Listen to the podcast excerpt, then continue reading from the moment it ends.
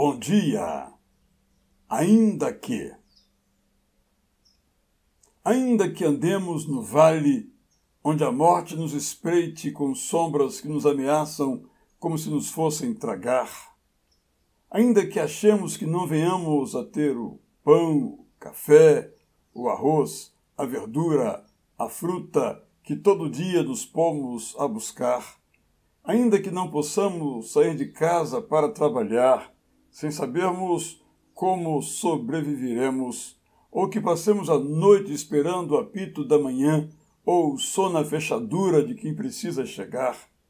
Ainda que nosso negócio esteja perto de fechar, apesar do nosso planejamento de todo o suor,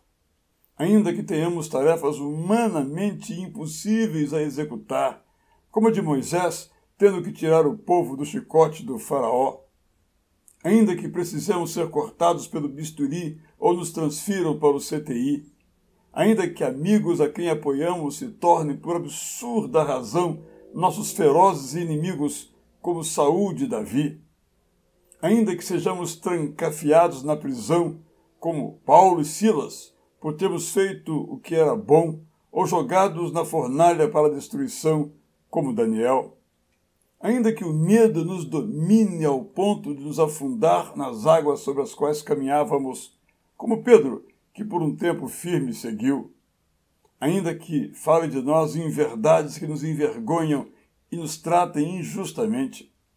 ainda que não nos adaptemos aos padrões de sucesso, beleza e alegria que nos forçam a aceitar, como a armadura que Davi recusou diante do gigante, ainda que fujamos para não ouvir e não sentir a voz e a presença daquele que nos formou no materno ventre, ainda que duvidemos, ainda que pequemos. Deus sussurra e, se for preciso, grita que nos ama inabalavelmente.